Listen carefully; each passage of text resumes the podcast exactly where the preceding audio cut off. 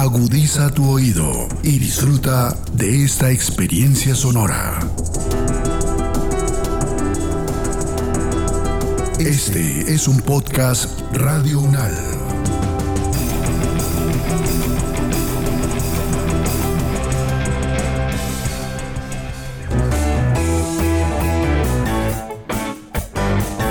Salud Unal, contigo. Escuchar, aprender y compartir información de calidad sobre bienestar.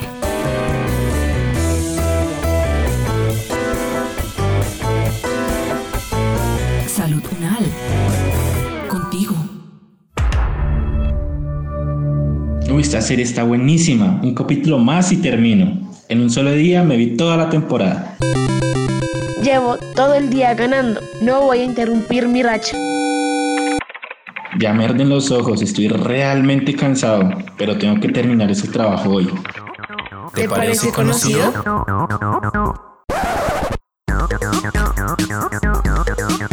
La salud visual es el goce de nuestro sistema de visión, con una buena agudeza y precisión. Monitorizar permanentemente cómo se encuentra nuestra salud visual es una práctica que nos permite identificar de manera oportuna si se requiere algún tipo de tratamiento. Quédate hasta el final, porque escucharemos a varios expertos que nos ayudarán a reconocer cuándo ponemos en riesgo nuestra salud visual y qué debemos hacer para cuidarla.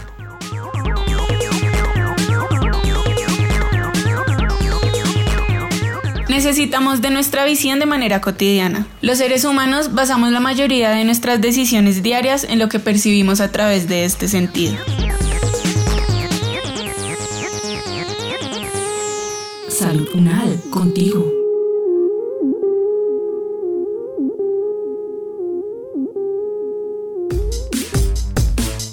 El doctor Gabriel Ortiz, director del Departamento de Oftalmología de la Facultad de Medicina de la Universidad Nacional, nos ayudará a comprender algunos aspectos importantes relacionados con nuestra visión. La agudeza visual es la capacidad del ojo para distinguir los detalles a una determinada distancia. Podemos hablar de agudeza visual para lejos, como cuando el ojo puede o no identificar la cara de una persona o leer un anuncio que se encuentra relativamente lejos. Y de agudeza visual para cerca, como la capacidad para identificar objetos pequeños a corta distancia. El mejor ejemplo es la lectura. También podemos decir que la agudeza visual es una forma de calificar la capacidad visual de un ojo o de una persona. Se recomienda un primer examen ocular en los recién nacidos, luego en la edad preescolar, en la edad escolar y en la adolescencia. En la edad adulta las recomendaciones varían de acuerdo con la edad, con los antecedentes familiares y la presencia de enfermedades como la diabetes. Pero en general se considera prudente hacerse examinar los ojos al menos cada cinco años y a medida que se envejece hacerlo más frecuentemente. Los defectos refractivos son las alteraciones más frecuentes, especialmente la miopía. Otras muy frecuentes son el ojo seco, las cataratas, el glaucoma y las enfermedades de la retina.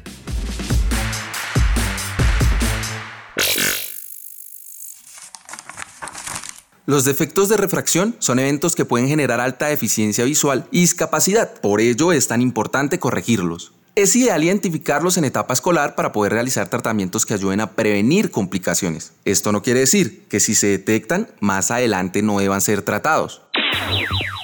El doctor Elkin Sánchez Montenegro, decano de la Facultad de Ciencias de la Universidad de La Salle, optómetra pediatra, magíster en epidemiología y doctor en salud pública de la Universidad Nacional de Colombia, nos cuenta cuáles son los defectos de refracción y cuándo debemos hacer el control del estado de nuestra visión. Los defectos de refracción normalmente se clasifican como miopía, hipermetropía, astigmatismo y presbicie. Sin embargo, hay que aclarar que los defectos de refracción en realidad a veces se mezclan entre sí. Entonces preferimos decir que hay defectos esféricos que provienen de, una superficie redonda, esférica, o defectos astigmáticos, donde la córnea o, el, ojo tiene diferentes curvas, una curva en, la parte vertical y, y una curvatura diferente en la horizontal. Entonces sí está la miopía, la hipermetropía como defectos esféricos. El hipermétrope naturalmente no ve de cerca y de lejos si es muy alto, el miope no ve nada de lejos, pero de cerca ve muy bien. Y el astigmatismo puede estar presente junto con la hipermetropía o con la miopía. Y la presbicie es el tema de las personas adultas, jóvenes, que a partir de los 45 años empiezan a tener dificultad para leer en visión próxima, eh, todo por el endurecimiento del cristalino.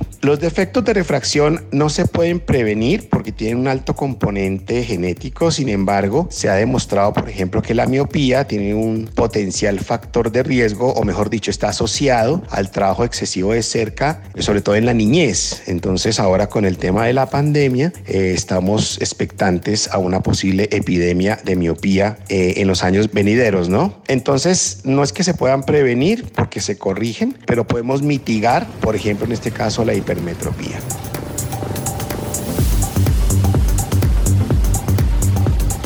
La recomendación siempre será hacerse la valoración visual al menos una vez al año y en, en niños menores de 7 años hacerlo por lo menos cada 6 meses. La razón, múltiples, pero pues naturalmente eh, tiene que ver con la detección de eh, alteraciones y enfermedades oculares y visuales que llamamos silenciosas y que solo se pueden detectar eh, a través de un examen especializado. Por ejemplo, hay una enfermedad que se llama el glaucoma. El glaucoma es una enfermedad crónico degenerativa que afecta el nervio óptico y cuya causa más frecuente es el aumento de la presión intraocular. Es decir, el ojo tiene una presión como una especie de, balón de fútbol y cuando algo le pasa a un líquido que se llama el humor acuoso que circula cada 100 minutos es totalmente reemplazado y la salida de ese líquido por alguna razón se bloquea o, o se dificulta, el paciente empieza a experimentar aumento de la presión de forma lenta, por eso no duele, pero sí empieza a dañar el nervio. Otros ejemplos son algunas enfermedades de la retina, eh, sobre todo si el paciente tiene alguna comorbilidad, por ejemplo, una diabetes o una hipertensión arterial. También, por ejemplo, hay pacientes que ven mal por un ojo, pero el ojo sano, cuando abre ambos al tiempo, binocularmente, pues no se da cuenta que algo pasa quizás en el, en el un ojo afectado y eso a veces solo se detecta en, en un examen visual. En los niños, naturalmente, la detección temprana de cualquier problema visual evita una secuela que se conoce como ambliopía, normalmente le dicen ojo perezoso y bueno, es una secuela sensorial prevenible en los niños. En la cotidianidad realizamos pocas acciones para el cuidado de nuestra visión. Generalmente exponemos nuestros ojos a estímulos que pueden llegar a ser perjudiciales y además desconocemos ejercicios o acciones que nos ayuden a mitigar el impacto de estas en nuestro sistema visual.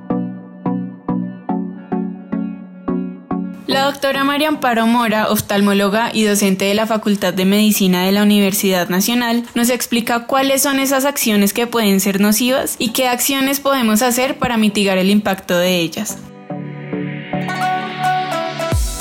Nuestro sistema visual puede ser afectado por hábitos que afectan también la salud en general. El primero que menciono es el hábito de fumar. Afecta la retina y puede causar eh, una entidad que se llama degeneración macular relacionada con la edad que hace que se pierda visión central. Otro hábito dañino es automedicarse y es muy común hacerlo con colirios que contienen esteroides. Estos esteroides pueden llevar a glaucoma y pueden ser causa de ceguera irreversible. Otro hábito serían las dietas no saludables, los estilos de vida sedentarios que llevan a enfermedades como diabetes, hipertensión y esto eh, afecta también los vasos sanguíneos en general y obviamente los de la retina. El uso excesivo hoy en día de pantallas de video, ya sean computadores, celulares, tablets, eh, lleva a ojo seco. ¿Por qué? Porque se parpadea menos. Entonces se afecta la capa de células superficiales del ojo que dependen para estar bien del parpadeo, porque el parpadeo expande la película lagrimal que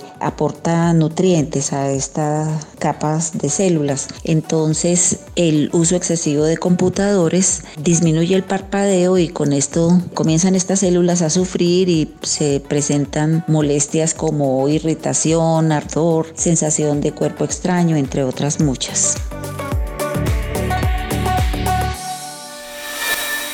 Lo ideal sería revertir estos hábitos. Y en el caso del uso de terminales de video, pantallas de computador, tablets o celulares, usarlas de manera que estén a un nivel más bajo de los ojos, es decir, que entre los ojos y la pantalla y el escritorio donde esté ubicada la pantalla se forme un ángulo de 30 grados con el fin de que el ojo al estar menos abierto está menos expuesto y se seca menos. Pero también es de conocimiento general que se deben hacer pausas, es decir, no tener todo el tiempo los ojos en el contacto con la pantalla, sino cerrarlos, parpadear, caminar o hacer alguna otra actividad que lleve a que los ojos no estén en contacto tan continuo con la pantalla para renovar esa película lagrimal que está sobre la superficie de los ojos. En la cotidianidad tocamos nuestra cara y ojos muchas veces al día sin siquiera darnos cuenta. Esto ocasiona que llevemos impurezas a nuestro sistema visual. Adicionalmente, pasamos largas jornadas enfrente a aparatos electrónicos, ya sea por trabajo, entretenimiento o estudio, lo que produce una fuerte sensación de cansancio e irritación. La doctora María Amparo Mora, oftalmóloga y docente en la Facultad de Medicina de UNAL, nos habla sobre qué debemos hacer para disminuir esta sensación de piquiña y cansancio en nuestros ojos. Estos síntomas de piquiña y cansancio y otros que se pueden presentar se asocian a ojo seco producido por el uso excesivo de pantallas. Lo ideal sería no llegar al ojo seco, porque el ojo seco es una entidad inflamatoria que puede presentar estos síntomas y muchos más. Entonces se debe prevenir eh, realizando las medidas que se mencionaron varias veces. El prurito se puede aliviar momentáneamente con agua fría y se pueden usar lubricantes en forma de lágrimas naturales que son de venta libre, idealmente sin preservantes, pero lo mejor sería no llegar a tener ojos secos, sino prevenirlo. La salud visual es un asunto de gran importancia para que las personas puedan llevar una vida plena. Sin embargo, tener acceso a los servicios y tratamientos necesarios no siempre es tan sencillo. Por ello, es muy importante que reconozcamos qué nos ofrece el sistema de salud. El doctor Gabriel Ortiz nos cuenta a qué servicios y tratamientos se tienen derecho cuando se trata de salud visual y cuáles deben ser asumidos por el paciente. Bueno, afortunadamente la gran mayoría, casi todos, los tratamientos y procedimientos oftalmológicos están incluidos en el plan de beneficios, tanto en el régimen contributivo como en el régimen subsidiado. Las cirugías para corregir eh, defectos refractivos y librarse así del uso de anteojos o de lentes de contacto no están incluidos, con algunas excepciones, porque se consideran cirugías estéticas. Tampoco están incluidas las cirugías estéticas como la blefaroplastia, que corrige las bolsas de los párpados cuando éstas no están afectando la funcionalidad de la visión. Si se demuestra que estas bolsas o cualquier alteración de los párpados eh, afecta a la función visual, por ejemplo el campo visual, entonces el sistema los incluye y los paga.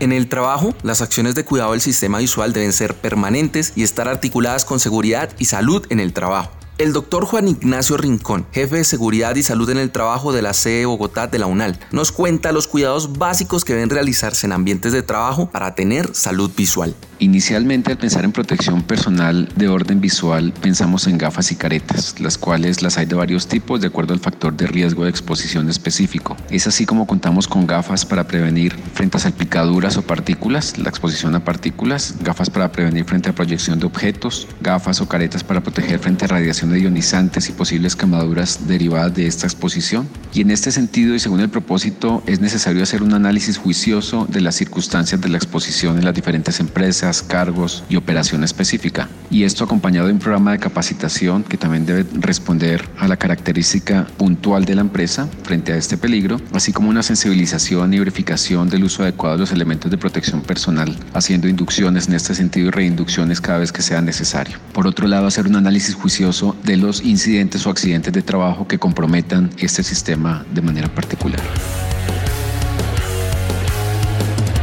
Tener salud visual es el resultado de acciones individuales y colectivas. Por eso te dejamos los siguientes consejos. Son fundamentales las pausas visuales, por ejemplo, para el personal administrativo que se encuentra expuesto al uso de pantallas. Esto se refiere a que de manera frecuente realicemos suspensión temporal de la fijación en el computador para mirar a lo lejos, por ejemplo, realizando movimientos oculares suaves y todo esto ojalá acompañado de una pausa biomecánica, por ejemplo, deambulando en el ambiente de trabajo de manera frecuente. Pero también de la mano con lo anterior y en el ambiente extralaboral hacer un uso razonable de las pantallas, televisores, celulares, etcétera, procurando un descanso adecuado sin olvidar los controles periódicos médicos y optométricos. Por otro lado, en las empresas se cuenta con programas y vigilancias ocupacionales, los cuales persiguen identificar una población laboral en riesgo potencial para de manera cercana establecer un plan específico de capacitación, monitoreo y seguimiento administrativo, así como de salud, a través de la realización de paraclínicos y exámenes médicos ocupacionales dirigidos, los cuales permiten hacer trazabilidad de la condición de salud visual y de salud integral de los colaboradores en las diversas empresas.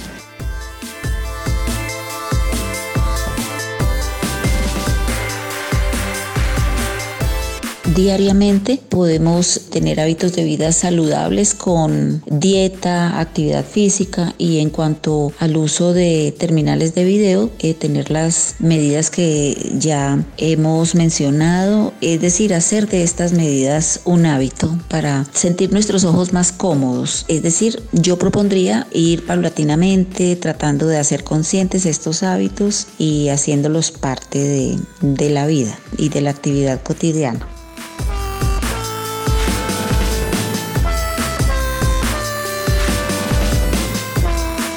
Este podcast contó con la dirección de María Fernanda Lara Díaz, la producción periodística de Diana Romero, la locución de Laura García y Camilo Andrés Arenales y la producción sonora de Edgar Huasca.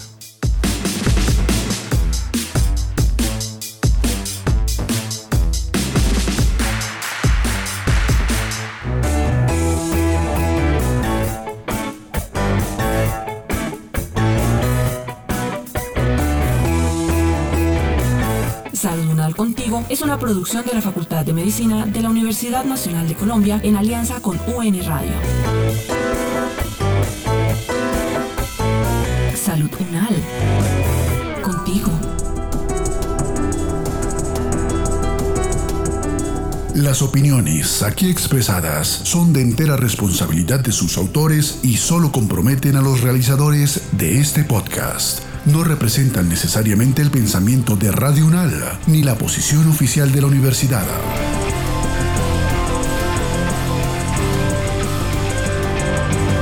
Este y otros podcasts en nuestro sitio web podcastradio.unal.edu.co. Síguenos en nuestras redes sociales. Nos encuentras como Podcast Radio UNAL, Universidad Nacional de Colombia, proyecto cultural, científico y colectivo de nación.